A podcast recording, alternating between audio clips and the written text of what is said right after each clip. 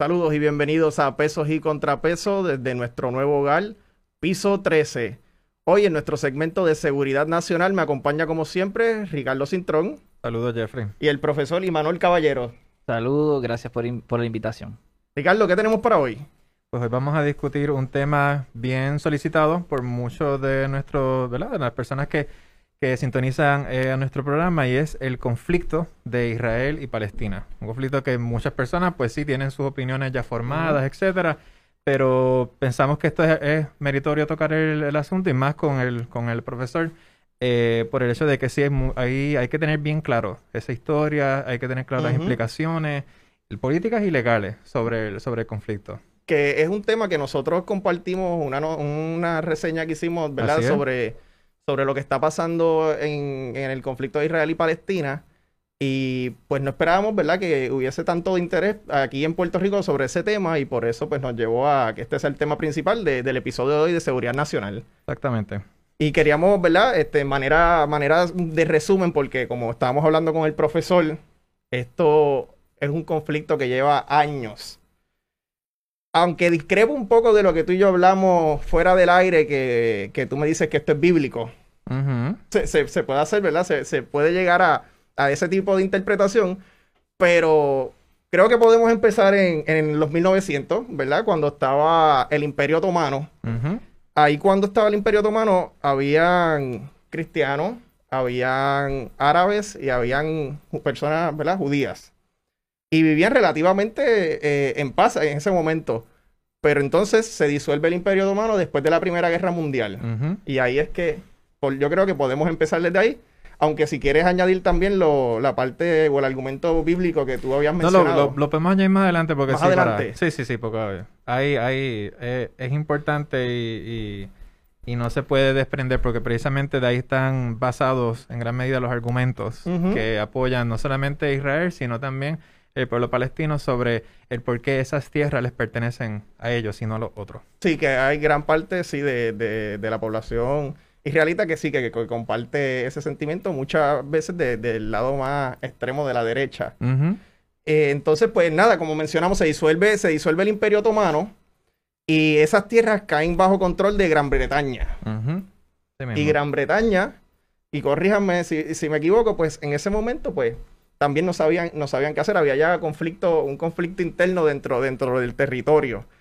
Y entonces, pues, vienen los eventos de la Segunda Guerra Mundial, que si quieres explicar también, ¿verdad? Este, lo que pasó con, con las personas judías, aunque no hay, no hay mucho que explicar, este, lo, que, lo que pasó en Alemania, ¿verdad? Eso, esos actos bárbaros, monstruosos, inhumanos, pues dieron a lugar a esta inmigración de, de judíos no solamente Alemania, sino de otros países europeos que también estaban estas conductas antisemitas. De todas las partes, de, todas las partes del mundo. Porque hay que, hay que, hay que, hay que añadir, este, sí, Alemania este, se involucró en esos actos terribles, pero muchas partes de Europa estaban eso, ese sentimiento antisemita existía desde hace mucho tiempo. Y nada, pasa, pasa esta emigración grande hacia, hacia Jerusalén, ¿verdad? Donde, como tú bien mencionaste, donde territorios que eran antes de de estas personas que, que creían en, en, ese, en esa religión, este, judeo-christian, ¿verdad? Y pues ahí empieza, empieza más o menos todo. Se empieza a llenar este, ese territorio palestina de, de, de, judíos, más los que ya existían ahí, y entonces estaban también los árabes. Y ahí entonces pues se, se, lo dejo un poco al profesor para que con ese escenario no, nos vaya también en, en lo que lo dialogamos, diciendo que, que, que lo, cómo se fue desarrollando. Mira, yo, yo creo que lo que lo que han dicho pues pues es una buena introducción. Eh, sí es un, evento que particularmente si decimos desde el, verdad que se disuelve el Imperio Otomano, pues, se le hace una encomienda a Inglaterra a prácticamente encomendar cómo se dividirían los territorios, ¿no? En, en, esa, en esas áreas. Así que comienza un proceso de división ya de territorio. Mm. Y digo territorio eh, con, con, acento, acentuando la palabra territorio, porque al final lo que vamos a estar discutiendo es una disputa sobre un territorio. El territorio que el cual nos referimos es Jerusalén.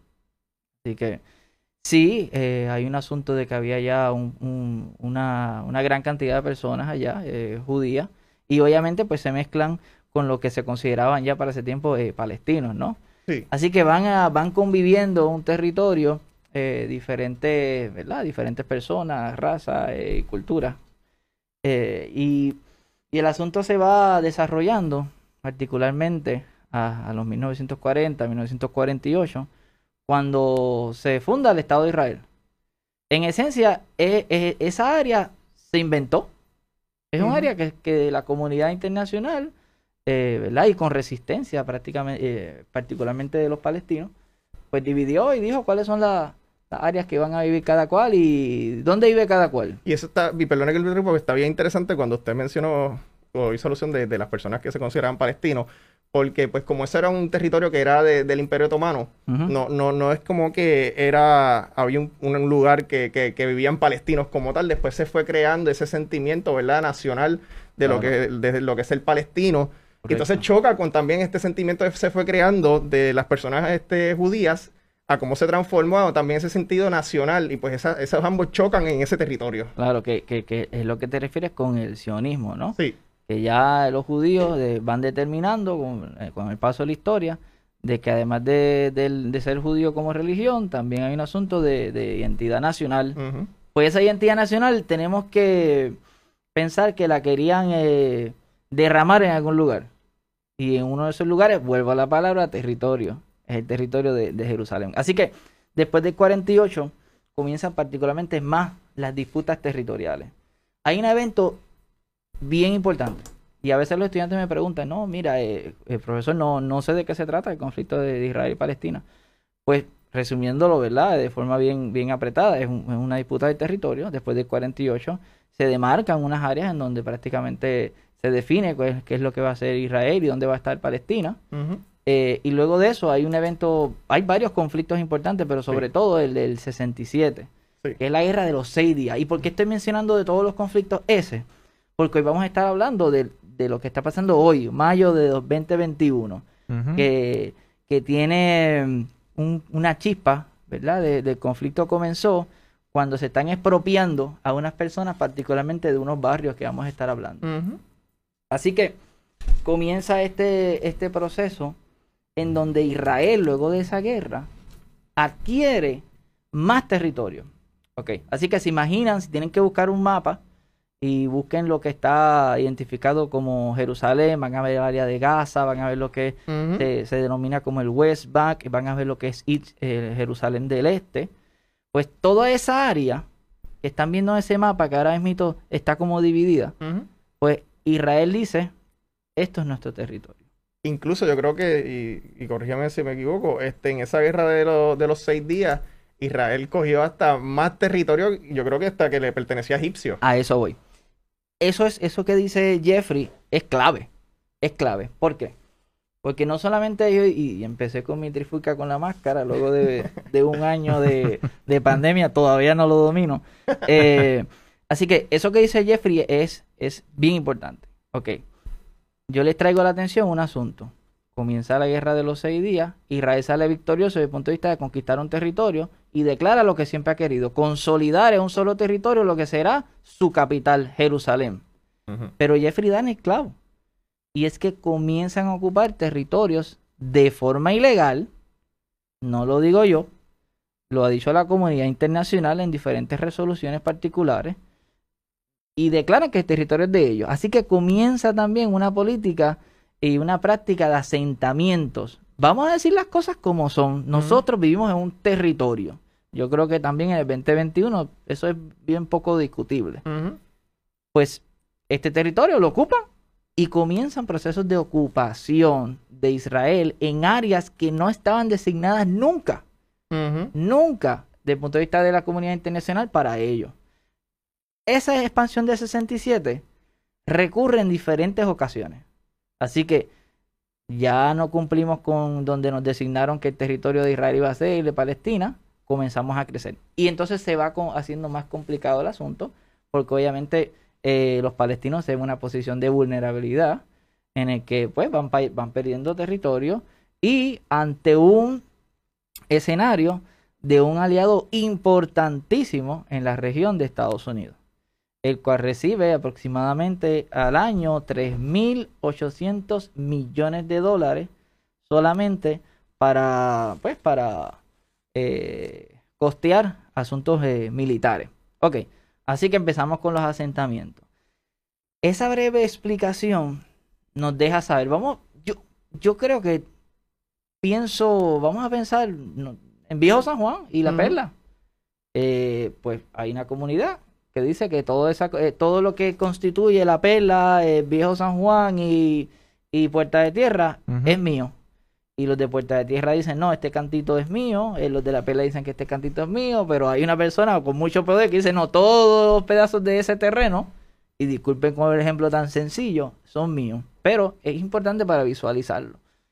Eh, Así que de eso se trata la disputa de Jerusalén. Y, ahí, y, ahí en, el, en eso, entre el 67 y 78 por ahí, es que, es que se crea también el, el Palestinian Liberation Organization, creo claro, el PLO, sí. Eh, sí, este, liderado por esta figura que ahora que, ¿verdad? Este, hago memoria, siempre uno lo veía en la televisión. Yo, te, soy honesto, pensaba en ese momento, cuando más, joven, a veces pensaba hasta que era el líder de Irán.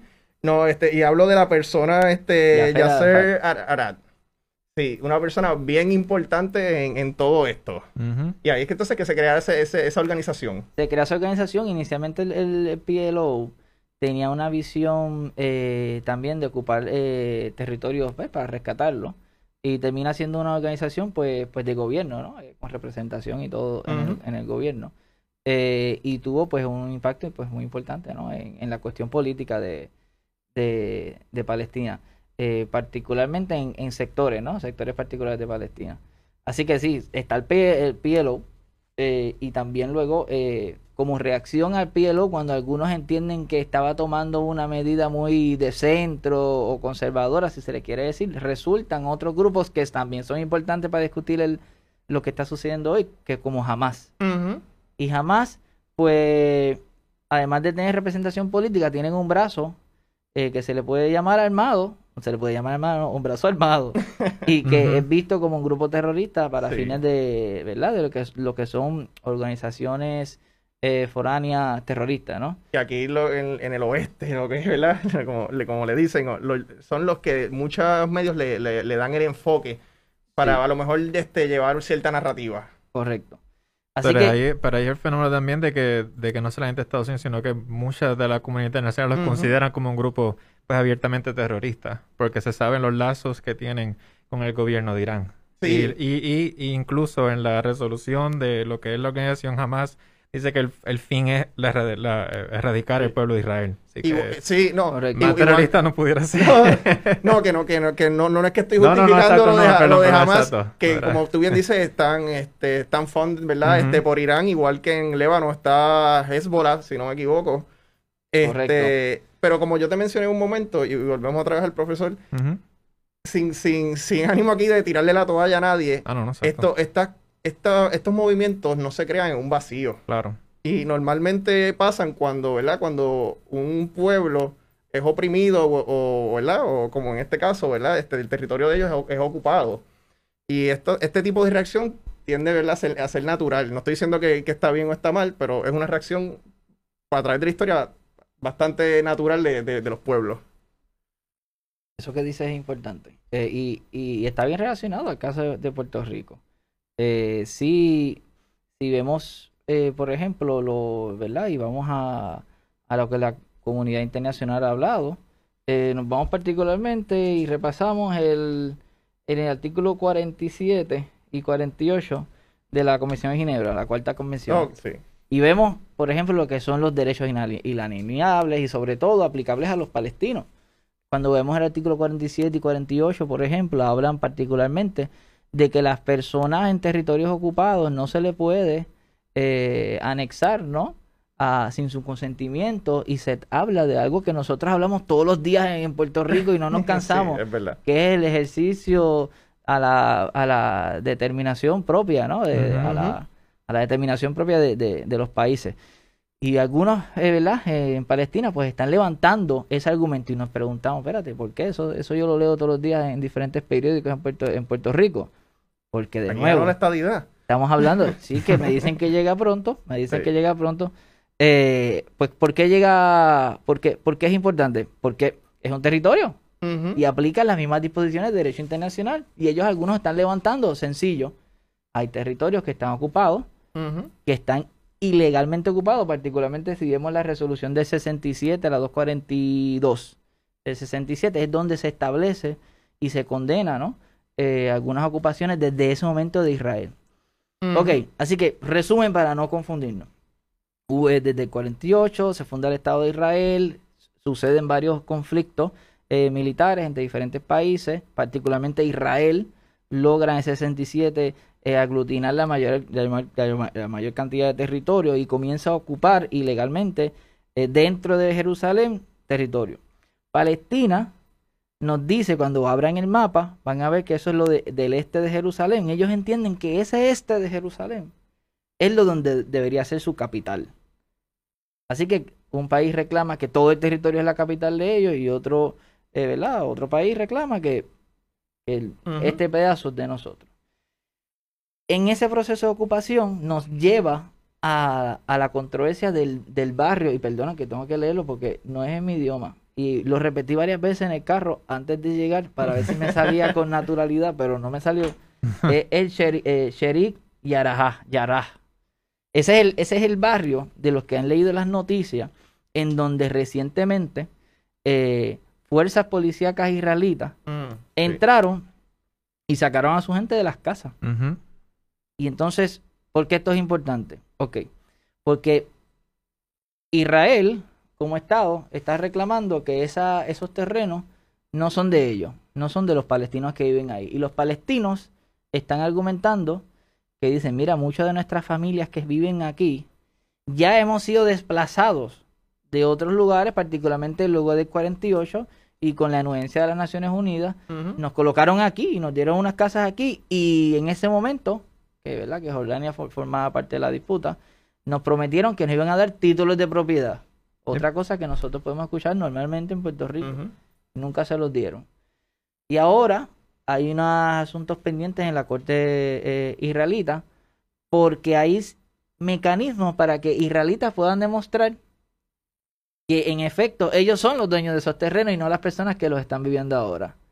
Me, me- me- estoy explicando bien. ¿verdad? Sí, por el, por el fenómeno de cuando, cuando se crea Israel en el 48, pues sí, muchas familias, tanto judías como palestinas, fueron desplazados. Correcto. Lo, lo curioso aquí, es que, y lo resaltamos en la, en la noticia de la semana, es el, es el fenómeno de que todas estas familias palestinas, hay, hubo un acuerdo con Jordania, entre Jordania e Israel, de que eso se iba a respetar, Ah, de que esas familias iban a poder estar, iban a poder permanecer ahí. Pero, como han habido varios cambios, eh, particularmente de, de ideológicos en términos del gobierno israelí, que está cada vez más, cada vez más, cada vez más hacia la derecha, pues eso como quien dice, no es tan importante ya.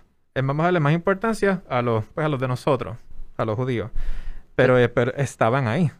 Es como que eso es que eso es lo que vuela la cabeza y ha sido denunciado por la comunidad internacional, pero no sucede Pues, Y- nada. No, no, eso que, eh, de acuerdo con, con, con lo que con lo que Ricardo eh, va señalando y, y- y se ha reconocido prácticamente un derecho nuevo que es el derecho de retorno, en la cual es muy difícil de un palestino poder demostrar en corte israelita que ese es el, ¿verdad? Eh, que ese que él tiene la Sí. titularidad o que le corresponde por otros, ¿verdad? Por otros asuntos que se pueden levantarle en derecho eh, esa, esa propiedad y que su familia pertenece allí. Y esto retrata otra cosa, que es la condición tan difícil en términos de derechos humanos en la cual los palestinos están eh, eh, vi- viviendo. Amnistía Internacional recientemente estuvo publicando uno de sus reportes sobre las condiciones y se ha reportado muchas veces. Eh, los fondos municipales o de las ciudades que se utilizan no se distribuyen de forma igual que impacta a los palestinos de, de la misma manera. Eh, los servicios de salud, ni se diga, acceso a medicina, hay un problema serio de agua potable eh, prácticamente un 97% en algunas regiones de Palestina. Entiendo que Gaza no, no se puede tomar. Y siempre están en una posición de vulnerabilidad. Encima de todo eso, tienen una estructura de repente eh, de derecho que no lo favorece a ellos. Y en ese contexto de vulnerabilidad, de opresión, utilizando la palabra de Jeffrey, es que de momento cuando llega esta, estos policías de Israel, en, no en cualquier momento, llegan para el tiempo de Ramadán. Sí. Expulsan a esta familia y comienzan las protestas. Así que llegamos ahí a una explicación de más o menos del conflicto del territorio, de los 40, del Imperio Otomano, cómo se están disputando este, este terreno, por qué se están disputando, hasta este barrio particular en donde se retrata ¿no? ese conflicto como tal.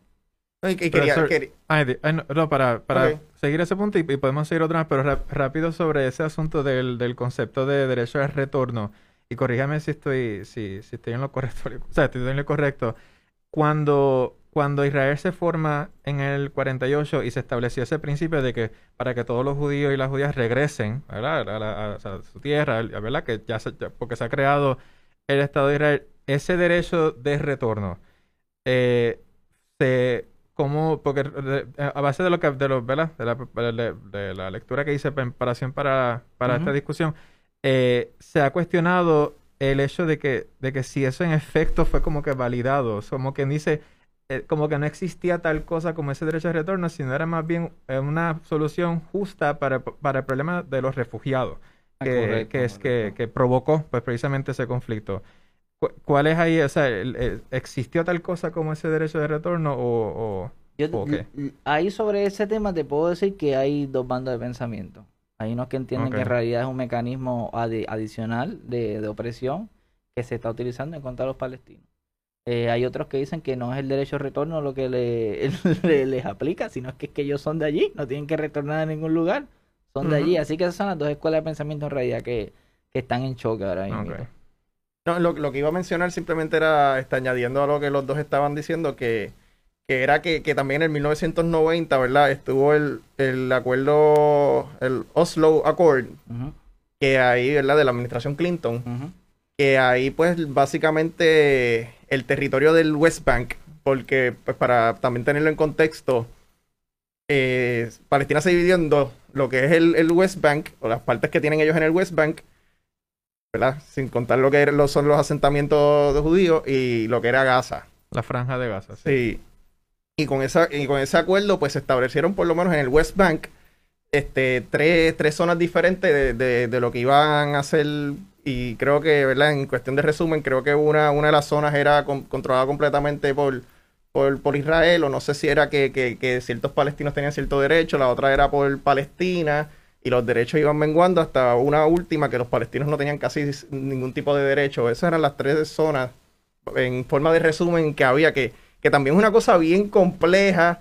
También si le añadimos, como, como, como bien hemos dicho, que estos asentamientos no, no están todos en, un, en, una esquina o en un lado o en el centro. O sea, si, si Wilton después puede poner cómo están los asentamientos, están básicamente dispersos por todo, por todo el mapa, de, este, rodeando los diferentes territorios de, los palestinos.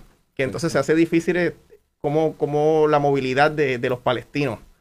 No, y, y, no necesariamente rodeando, sino que están allí, dentro de, ¿verdad? de territorio palestino antes de que, eh, de que entráramos a, ¿verdad? al programa, estábamos hablando de que se incentiva también eh, este proceso de colonización. Hay muchas propiedades que son más baratas en, territorios palestinos, eh, en donde está ocupando Israel.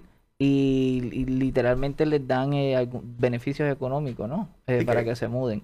Estamos hablando que hasta el gobierno de Israel invierte más en, estos asentamientos que, en el propio territorio de Israel fuera del West Bank.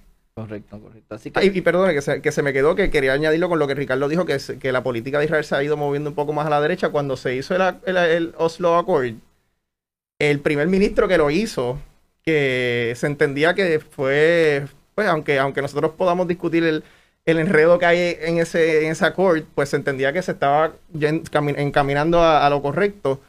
Fue asesinado por, por un extremista de derecha. Que, que, también, pues, para que uno vea cómo estaban los ánimos en, en, ese momento también. Sí, sí, de, de, acuerdo. Pues ahorita estábamos comenzando a hablar de, de lo del el asunto que ocurrió en, en, para el tiempo de, Rama, de Ramadán de ese barrio particular que nos retrata la situación particular y difícil, contenciosa y, bueno, y, triste, ¿no? Que algunos palestinos están viviendo en esa región. Eh, y ocurrió otra cosa, comenzaron las protestas. Y después de las protestas, también para ese tiempo, entran eh, grupos israelitas, quiero decir grupos israelitas, no, eh, las fuerzas policíacas israelitas, a una de las áreas de, de las mezquitas más, la tercera más sagrada que, que, existe prácticamente, así, se, así le identifican, y que ha sido eso disputa también en el proceso de repartición de, de, terreno, que es la que le llaman al-Aqá. Si la pronuncié mal, pues me disculpan, pero más o menos así se, se, se pronuncia. Así que también eh, hay un aspecto religioso. Eh, dejamos entonces un momentito el asunto tanto político territorial, aunque tiene una connotación religiosa, pero también hay una provocación, que son imágenes que no se han visto en el, en canal de cable que nosotros usualmente nosotros entramos. Eh, y son, son realmente chocantes, son fuertes, son, son, son fuertes porque son las la, policías persiguiendo gente dentro de, lugares sagrados y entrando, lo que provocó entonces la reacción, y ahí llegamos a la parte del conflicto de Hamas, que habíamos, Jeffrey estaba comentando, que Hamas eh, tiene representación política, pero también tienen un brazo no eh, armado. Y salen allí en contexto también de unas elecciones cercanas a prácticamente a defender ¿no? Eh, los palestinos. Y comienza también en respuesta esto, esto, este uso de misiles, y han sido muchísimos, nadie puede esconder eso. y, y, y quiero decir con esto, el tema de Israel y Palestina es un tema bien sensible. Eh, es un tema bien controvertible, controversial, eh, a veces no se puede conversar bien. Pienso yo que mi, mi aportación, si alguna, es a entender las dos perspectivas o la situación como está ocurriendo allá, no necesariamente demonizar un, bando u otro, porque ahora cuando hablemos de, los ataques de Hamas, pues tal vez nos podemos poner un poco también en la posición de Israel. Eh, entonces se lo dejo a Ricardo también porque sé que él tiene que hablar de la parte religiosa y también eh, cuando leí por primera vez la noticia que Ricardo fue el que la redactó, pues lo que salieron en los medios principalmente era los misiles que estaban lanzando jamás. No fue hasta que leí la, noticia que escribió Ricardo que, me entero sobre el, ataque ¿verdad? En, ese centro religioso de, los palestinos.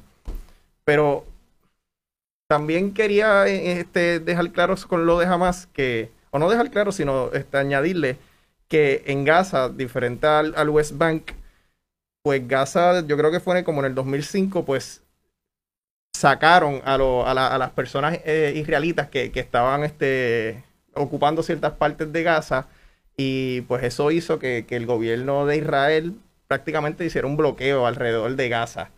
Y pues yo creo que eso también ha, aumentado los ánimos, que eso es algo que, tampoco se menciona, este, cómo Israel ha cortado a Gaza del mundo. Sí, ¿no? Y el, fenómeno de, las paredes, son, o son las paredes que ha levantado, no solamente en Gaza, sino en el West Bank. Que ahí es que mucha gente se, se olvida, o sea, esto imagínense nada más, el que, ok, esta es la franja donde nosotros vivimos y todo eso está ocupado por unas paredes de, no recuerdo la altura, pero son bastante altas y donde controlan precisamente el flujo de, sí, exacto, que lo estamos viendo aquí en el, en el, en el mapa, el fenómeno de, de, de todo lo que entra eh, en, esa, en esa franja. Incluso hay expresiones de parte de, no recuerdo si fuera del primer ministro Netanyahu u otro este funcionario de Israel diciendo que pues que hay que, esto es una forma también de que para que pasen un poco de hambre. Cuando hubo este, una escasez gigantesca de, un montón de suministros y se sabía que era, que era de manera intencional. O sea, todo pues para, para seguir pues provocando que estas personas siguieran viviendo en miseria, más de lo que ya viven. Y, antes que toques el tema religioso, que quiero que, lo toque, este, eso que el profesor también este, habíamos aludido al principio de, los, de los territorios que estaba ocupando este, los judíos en cuando se hizo el, Oslo Accord, eh, la parte que le tocó a Israel pues básicamente le tocaron los mejores terrenos en términos de los que tenían el agua, creo que el profesor lo había mencionado, los que tenían las mejores tierras para la agricultura y, no, o sea, a, los palestinos pues le dejaron con, pues, con, los territorios que tampoco tenían acceso, como tú bien dices, porque le, subieron estas paredes y todo lo, y todo lo demás. Ahora si quieres también, pues para que... Sí, que, un poco...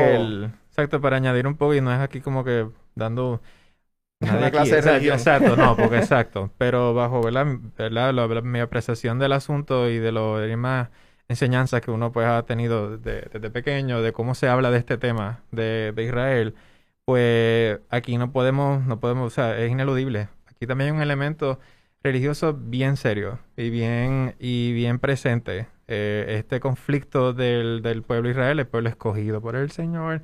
Yo sé que las personas que le incomode que le esa forma, pues, pero hablo de, hablando de cómo está escrito. El, el fenómeno de que desde, desde que fue seleccionado, eh, pues el pueblo judío ha estado sufriendo discrimen en todas las partes, donde, en todos los imperios que, han, que, se han creado, todos de una manera u otra han, han intervenido con el pueblo judío, los han desplazado, los han discriminado, los han culpado de todo.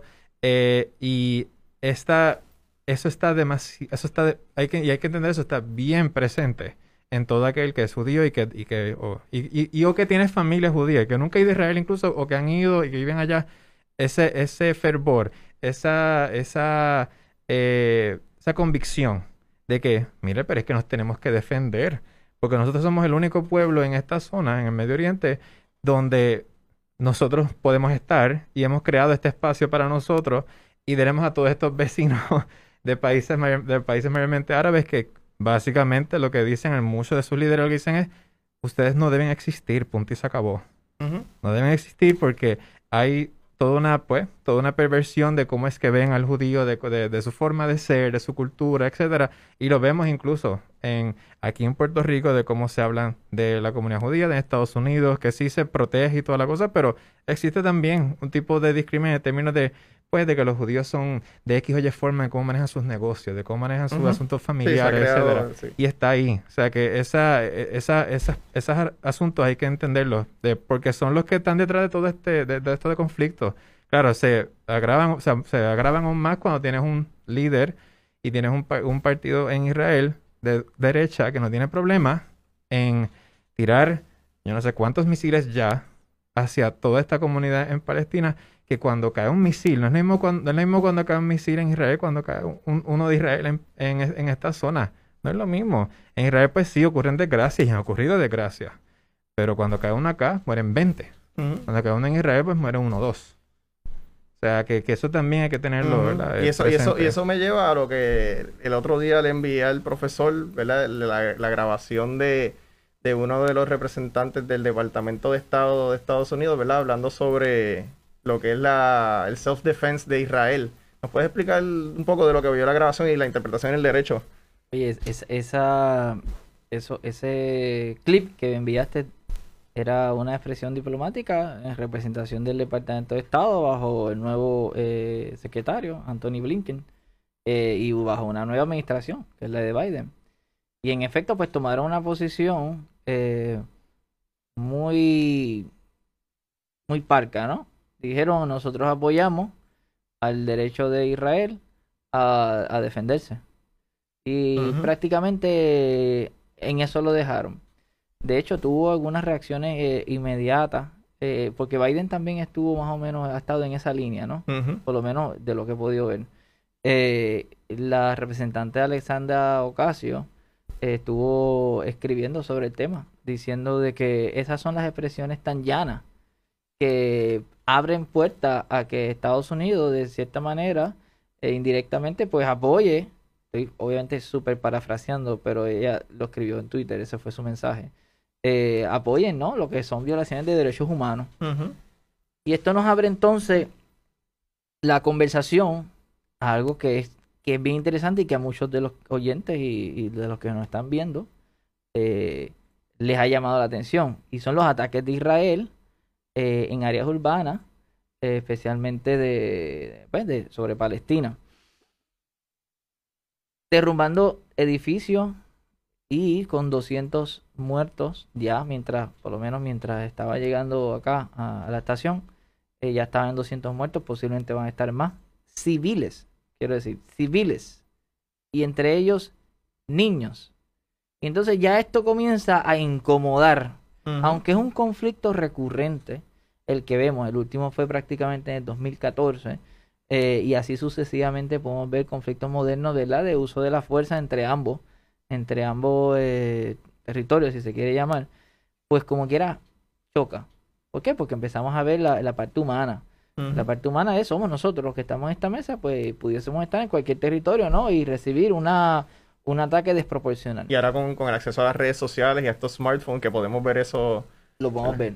Sí. Pues había una, una de, la, de los ataques que se, que, militares que se, que se vieron, eh, afectaron particularmente la estación Al Jazeera, sí. eh, que pues obviamente no debe ser lo que es un objeto de ataque. Y entonces eso nos, nos abre, nos abre la, la conversación a lo que es la aplicación del derecho internacional en la regulación del uso de la fuerza una vez entramos en el conflicto. Que, que yo me recuerdo que, que, que, Ricardo tenía una pregunta sobre, sobre lo que es el, el uso de la fuerza o, o, lo, o, el derecho internacional aplicable a, a, a Palestina, ¿verdad? Que... Sí, porque se, porque, se, porque se utiliza este argumento de que ese derecho pues es exclusivo de naciones-estados, que tienen sus ciudadanos. Palestina no tiene una nación, no tiene su estado, pues como quien dice, no le aplica a ellos. Que eso es lo que en gran medida parece, parece parecería ser la, la, la, el argumento de, de, Casablanca. O sea, continuando pasadas Casablanca. Claro. Bueno, se, entendemos que sí, Israel lo tiene, sin duda. Claro. Pero bueno, Israel, pues no lo dicen de esta forma, pero sabemos lo que quieren decir. Pues Israel Mira, no lo eh, Palestina no lo tiene. La contestación sería que más allá de lo que, de lo que está recorri recogido eh, eh, por diferentes tratados y, por ejemplo, lo que son los Estados-naciones como tal miembros de las Naciones Unidas, eh, hay un, un, derecho constitucionario, ¿verdad? Constitucionario que se, que se reconoce. Y ya eh, incluso eh, se ha determinado que no tiene que estar recogido prácticamente un tratado en el que las partes acordaron, sino okay. si es parte del derecho constitucionario, como es el artículo 51 que está recogido, ¿verdad? En el famoso, lo que le llaman UN Charter, eh, que es el que abarca todo sobre el derecho a la defensa eh, propia de, ¿verdad? De, de, un Estado o nación o la, derecho, el, la defensa colectiva. Pues eso se ha reconocido. De hecho, en, en, los 80, luego de que se supo de que Estados Unidos estaba muy vinculado a apoyar grupos eh, rebeldes en Nicaragua mm, sí. y financiarlo eh, incluso para derrocar el, el, el, gobierno que se encontraba en ese momento. Eh, uno de los argumentos que, que, hizo ante la Corte Internacional de Justicia es que, bueno, a mí no me aplica necesariamente estos tratados porque nosotros no los firmamos. Pero la, la Corte hizo unos análisis diciendo lo que ocurre es que, por ejemplo, si hablamos del artículo 51, que es el que le estoy mencionando ahora, o para ser más, eh, más preciso, el, lo que se trata del uso de la, el, la, defensa propia, eso es algo que está reco reconocido ya en el derecho, es ley de, la, de las naciones, ¿no? Uh -huh. Y esos existen cuando son prácticas recurrentes ya altamente aceptadas por la comunidad internacional, el que una, una nación se pueda defender. Así que la, el contraargumento sería ese. Eso es un buen argumento técnico, posiblemente levantarlo de esa forma, pero muy, muy poco probable de que realmente no le reconozcan a un territorio que está siendo agredido uh -huh. eh, su derecho a, a, la defensa. Pero nos abre de, a, a, esta conversación, ¿no? Israel tiene un, un argumento muy válido. ¿sabes? ¿Quién lo va a negar? Hay misiles de estos que se están lanzando por parte de Hamas, eh, obviamente, eh, que están llegando a algunos. Le estuve leyendo que algunos estuvo casi llegando a Tel Aviv, obviamente la capital. Uh -huh. Así que tiene una población también bajo asedio y, y no tampoco necesariamente jamás se está llevando a cabo los ataques según lo que son objetivos militares. Para nada, están atacando sí. indiscriminadamente uh -huh. objetivos civiles. Lo que ocurre es que no están haciendo tanto daño porque sabemos que, me imagino, algunos de ustedes ya lo habrán visto. Uh -huh. Israel tiene la capacidad del famoso Iron Dome. Uh -huh. eh, que es eso mismo que, que acaban de poner acá en la, Cierto. en la pantalla. Me parece que es eso mismo. Si, si vieron, sí, había sí. Unos, unos misiles y, y, explotaban en el aire. Uh -huh. Pues eso es, un, mira, es mira, eso mira. mismo. Ah, sí. no, esto está fantástico. Pues es, eh, van explotando en el, en el, aire y prácticamente con una certeza de 90% Israel va deteniendo estos, estos misiles. Ok. Así que lo que quiero plantear con esto, hay ahora mismito aunque la provocación definitivamente fue de parte de Israel, y eso es mi opinión, eh, obviamente haciéndolo en, el mes de Ramadán, eh, logrando expropiaciones o, forzando a familias en, esa época del año, eh, haciendo unas protestas que por lo menos cancelaron para celebrar el día del, del un aniversario del, de los seis días de la guerra. Sobre todo la provocación de, entrar a la mezquita, que es un lugar sagrado, pues obviamente pues iban a esperar algún tipo de, de reacción, ¿no? Pero Israel sí está siendo atacado para fines de, punto de vista de derecho internacional. Así que no es que Israel no pueda atacar. Lo que ocurre es que dentro de la doctrina, esto es otra de las imágenes importantes porque entiendo que no sé si esa era la de Yacira, los que están viéndola. Pero, pero era un, eh, entiendo que hay, imágenes así de edificios civiles. Ok, pues ¿qué ocurre? Entra lo que es esta, este marco de reglamentación internacional que es Using Bellum, una vez entre el conflicto. Las Naciones Unidas eh, llaman a una sola cosa desde su creación, a que los pueblos, Los, los, miembros, para ser más específicos, eh, traten de no involucrarse ¿no? en el conflicto armado. Obviamente queremos evitar, ese es el punto de las Naciones Unidas, ¿no? Después de la Segunda Guerra Mundial, quieren evitar eh, que el mundo se extinga, no nos matemos. Así que hay una, esa es la, regla general. Pero hay un, como estaba diciendo eh, Ricardo, hay un derecho a defenderse. Ok, ya hay ataques. ¿Qué pasa ahora? Pues Bellum tiene varios elementos que tenemos que tener en consideración. Uno, necesidad. Dos, proporcionalidad. Eh, esos son los dos elementos principales. Eh, y podemos ver que el de proporcionalidad parece que no lo están cumpliendo. Y a, ese es que voy. Rarísima la vez. ese es el issue más importante. El de proporcionalidad, pues no está. Y sobre todo, que es el tercero que de momento me, fui en blanco comenzando un ejemplo, el de distinción. ¿Qué significa cada uno de estos elementos? Pues mira, esas imágenes proporcionalidad. Si usted le eh, tiene un, ataque. Y, le pregunto aquí como si estuviéramos en la clase otra vez. Eh, entonces, la, ah, pensaba que proporcionalidad también eh, acogía el de distinción. Entonces, el de proporcionalidad también va, aunque sea que estés atacando a, enemy combatants. Como quiera, tienes que tener una proporcionalidad. Claro, sí, sí. Tiene que haber una proporcionalidad.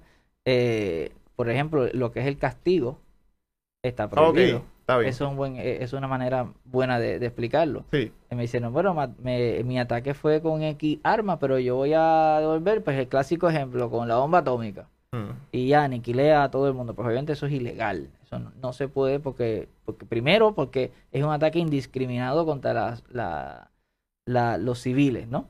Así que esos, esos, esos elementos tenemos que tenerlos en la mente. Hay un caso particular eh, de Israel que llegó a la Corte Suprema de Israel hablando de cuándo y cómo es que se pueden eh, llevar a cabo ataques en áreas urbanas, si se quiere llamarle así, eh, sobre objetivos particulares. Y entonces, pues, los, los ejemplos que van de nuevo es que, mira, tiene que haber una necesidad militar y el objetivo tiene que ser militar, tiene que haber una proporcionalidad y tiene que haber distinción, por lo menos. ¿Qué significa eso? Que si hay un edificio civil en donde está lleno de niños, y está lleno de, universitarios, pero hay una cédula de jamás. No necesariamente porque hay una cédula de jamás está permitido el ataque. Y por eso es que eso es bastante como que normal entenderlo, ¿no? Por eso es que impresionan estas imágenes. Y creo que, que, usted hizo un ejemplo similar cuando tuvimos la clase, o sea, no con, con jamás, pero y creo, y corríame si, si, el ejemplo era así, pero era una, una, una base que, que, a lo mejor estaba debajo de un edificio que había niños o, ese mismo, ese ejemplo se hace. Y eso fue con una conversación que tuve con, una persona que se dedicaba a hacer estos análisis. Y él dice que en ocasiones eh, nos comentaba, pues ibas a tener una cédula de grupos terroristas, literalmente en la parte de baja de una escuela elemental. Mm. Pues, ¿qué se hace? En este caso, pues, tienen que recoger inteligencia. Hay unas, hay unas, unas líneas guías, unas guías que se desarrollaron también bajo la administración de Obama 2018, entiendo que se estuvieron firmando, eh, sobre cómo llevar a cabo todo este análisis. El que esté más interesado, pues, pues puede ir ahí porque no lo voy a aburrir con eso ahora. Eh, pero sí, tienen que hacer ese análisis. Obviamente, en ese caso de la escuela, tiene que haber una recogida de inteligencia, eh, estar seguro que, los niños, ¿verdad?, no estén, o lo menos posible. Es doloroso decirlo, pero esto es un conflicto armado. eh, tiene que haber proporcionalidad en el ataque y necesidad y, demás. ¿Qué es lo que hacen? Pues a veces dan anuncios. Si han visto eh, algunos de estos de estas noticias también, se les avisa a veces una hora antes para poder lograr avisar a la población civil. Esto es complicadísimo en, en escenarios urbanos. Y escenarios urbanos suena como culto, escenarios urbanos. Imagínense que estén en Río Piedra viviendo. ¿Qué va a pasar ahí? Y tienen al lado eh, un grupo terrorista que tal vez hasta ayuda a la comunidad y hace un montón de cosas. ¿Cómo se distingue? Pues eso es uno de los asuntos que abre otra conversación. Eh, y tengo que mencionarlo porque si no sería incompleto de mi parte. En el, caso de Palestina, los que están eh, ahora haciendo el ataque armado no es necesariamente estado, el Estado de Palestina como miembro o nación, sino un grupo particular, armado, constituido, que no es igual que un grupo militar, es decir, el ejército de Alemania. Así que las reglas de combate también cambian un poco. Incluso que este el, el, Gaza Strip este, se separó también de, lo que es la autoridad palestina en, en, el West Bank. Que tampoco es como que, están bien organizados políticamente. Claro, claro. Eso, eso, eso es uno de los elementos que se, que se examina cuán bien organizados están. Pero ahorita Jeffrey estaba comentando de algo de los civiles. Hay civiles, y esto en este caso de Israel que llegó a la Corte Suprema, se, se discute. Eh, y, bendito, en los comentarios escriban, si quieren más de esta información yo lo comparto con el grupo. Pero, ¿qué hacemos? Hay, hay personas civiles que participan directamente de alguna hostilidad. Estas personas que participan directamente de una hostilidad pueden ser aquellos que pues tomaron las armas y se levantaron contra el gobierno de, Israel. Esas personas en ese momento ya no tienen las protecciones que están en algunos ¿verdad? Eh, eh, eh, tratados, por ejemplo, la Convención de Ginebra, el 49 y demás, pues esos no están protegidos. ¿Por qué? Porque están actuando inmediatamente. Otras personas son los que indirectamente participan pues lo que les dan comida, los médicos, las enfermeras, a veces a estos grupos, esos tienen ciertas protecciones también. Eh, particularmente no se pueden atacar. Pero la regla general es que los civiles no pueden ser nunca una tarjeta de ataque. Precisamente hoy, precisamente hoy se reportó de que el único centro de donde se hacen pruebas de COVID en, en Gaza fue bombardeado.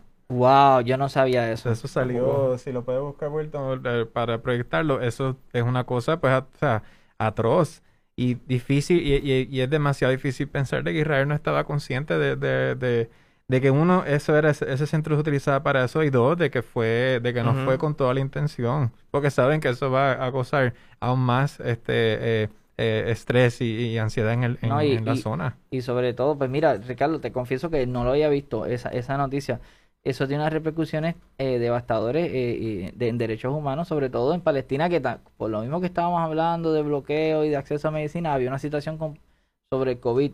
Entiendo que en algún momento Israel quiso hacer algún tipo de colaboración, porque tengo que mencionar eso. Pero sí, el issue de, del COVID estaba, estaba bien fuerte. Así que, ya vieron, ahora estamos en, analizando un conflicto que no es entre dos estados-naciones como los conocemos usualmente, no es no vamos a hablar de Alemania y Francia, ¿no? Sino que es eh, un conflicto eh, armado que involucra a grupos terroristas que en donde no están, porque se lo han definido así, en donde no están enmarcadas las mismas protecciones que se le dan a los militares y demás. Pero, dicho eso, como quiera, los civiles tienen sus protecciones, las personas que participan por un tiempo limitado, por ejemplo. Como yo estoy seguro que un montón de personas que se molestaron y que ahora están eh, siendo parte de, algún tipo de hostilidad, también tienen cierto de, algún tipo de protección hasta que se acabe ¿no? el, proceso. El daño de la, de la infraestructura también, pues, pues grave. Eso es el análisis de derechos humanos que, se tiene que hacer luego. Esta doctrina o este conjunto de reglamentos de, de derecho internacional, a que le interese, tiene dos maneras de llamarse. Eh, uno es Humanitarian eh, Law, horrible. Yo siempre le digo a mis estudiantes que a mí no me gusta ese nombre porque yo no creo que debe llamarse así. Y la otra es Law of Armed Conflict. Los dos recogen las mismas regulaciones, ¿no? Usualmente, como les dije, dirigido a cómo hacer proporcional, hacer distinción, y que sea necesario eh, los ataques. Esas son las reglas generales. De mi perspectiva, independientemente de la cantidad de armas que se están viendo, de misiles que está recibiendo Israel, pero ellos tienen la defensa. no, están, no están teniendo ese mismo daño. Y obviamente lo que estamos hablando, ejemplos claros que trae Ricardo, el de la prensa. Que ellos no, ellos no estarían cubiertos ni tan siquiera en, en participación directa, ni tan siquiera en, son civiles. Incluso de esos avisos que, que, que, hace, que hace Israel, han habido muchas instancias alrededor de los años donde no, donde no se reportan. O sea, donde, donde precisamente se critica de que el aviso llegó tarde o que pues, hubo problemas con, con, con, con los megáfonos, etcétera, con eso, y, y pues lo lamentan. Y, y ahora mismo también Israel se está, se está moviendo, ¿verdad? Un poquito más, más fácil en este aspecto por porque bueno, este, eh, ah, bueno, perdona, sí que se está, se está, se está moviendo un poquito con más libertad, pues por como dijo el profesor, la, reacción de la administración Biden ha sido poca, sino ninguna, y desde la administración Trump hemos visto que los países que antes, los países árabes que antes muchos de ellos eran favorecían, ¿verdad? A, Palestina y denunciaban que, que hayan impuesto este, un, estado, el Estado de Israel en territorio árabe, ¿verdad? Y que ellos le decían que eso era otro ejemplo de colonialismo europeo. Pues ahora ha entrado una nueva generación de, líderes este, de estos países árabes que, han hecho, ¿verdad? Este, acuerdos de paz con, Israel. Que también, pues, este, el pueblo palestino está perdiendo aliados. Que, por eso también pienso que, Israel se está moviendo así tan, tan reckless, ¿verdad? Parece que, que no ve algún tipo de repercusión. Hay que ver eso eh, con las elecciones que se aproximan eh, en Israel. Eh, es un Netanyahu es una persona muy muy hábil, ha logrado varios ciclos electorales, ha tenido que hacer coaliciones y hay que ver de qué forma esto lo empodera o lo o puede lastimarlo. No creo que, podemos llegar tan rápido a la conclusión de que lo, lo empodera. igual en Palestina, si van a estar celebrando unas elecciones que no que no se celebraban por años y tenemos que ver de qué forma esto, ¿no? Influye ¿no? el proceso electoral que se, que se quería llevar. Así que más o menos yo diría que me, atrevería a decir que, que, ese suceso de en, en, el área de Sherik Jara eh, trata de todo este asunto, de lo que es la disputa territorial, el desplazamiento, eh, el derecho, ¿verdad? De, prácticamente muy parecido a lo que es, son las colonias, cómo, cómo ¿verdad? se vive, y el uso de la fuerza entre no necesariamente dos países, estados, naciones, sino, ¿verdad? Eh, unos que están combatiendo con grupos no regulares. Así que yo creo que tiene todos los elementos de análisis de, lo que estábamos hablando ahorita, ¿no? Y como, y como le mencioné al principio, mi apreciación, eh, esto para terminar, y los dejo a ustedes también, creo que ya estamos al punto de, no hay regreso. Eh, no quiero ser pesimista, pero como le mencioné, ya los asentamientos israelitas parecen, son como complejos de palmas del mar y, hay como 400. O sea, tienen universidades, tienen escuelas, se, se, se, ven completos, o sea, tienen, tienen de todo allá adentro. Y, son como 400, ahora mismo hay de entre 600 mil a 800 mil personas y como mencionamos ahorita, están por todas las partes del, territorio de Palestina. Entonces viene la administración Trump y, y hicieron esta propuesta de two-state, ¿verdad? Proposal este, de dos que no es nueva, que no es nueva, que, no es cierto. Que no es nueva. discutiendo por pero, pero que entonces uno dice, nadie está a favor de eso porque los mismos israelitas este, que, que están ocupando este, esa área de Palestina dicen, pero que, que, van a hacer que esta gente me rodeen, este, porque estoy, estoy rodeado también de, territorio palestino. Y a la misma vez también dicen los palestinos, pero ¿qué van a hacer si ellos, ellos, ellos me están rodeando a mí también? ¿Cómo, ¿Cómo va a funcionar eso? Porque si Wilton, y yo sé que ya estamos acabando, no, Ah, mira, es eso mismo. Para que vean cómo son los asentamientos de, Israel. Porque eso no es tan fácil como que, ah, que están esos asentamientos, vamos a removerlos. Esos son unos complejos este, heavy. en la revista The Economist en algún momento habían anuncios de, viviendas. No voy a decir la revista The Economist, un anuncio de, de, The Economist, pero estaba leyendo un artículo hace muchos años en la revista eh, The Economist, el semanario creo que es. Eh, vendiendo propiedades de lujo en áreas ocupadas. Entonces, de eso es lo que estamos hablando, ¿no? Se ocupa. Por eso cuando algunos eh, se menciona este proceso de, de, el de la familia que se están eh, la palabra es en procesos de desahucio. En realidad no son procesos de desahucio, no son procesos de desahucio porque ellos no están bien representados en el, en el esquema jurídico. Ellos los están hace mucho tiempo expulsando, desplazando. De hecho, la cifra de palestinos que, que se encuentran desplazados eh, supera los, entiendo que los 7 millones eh, de personas.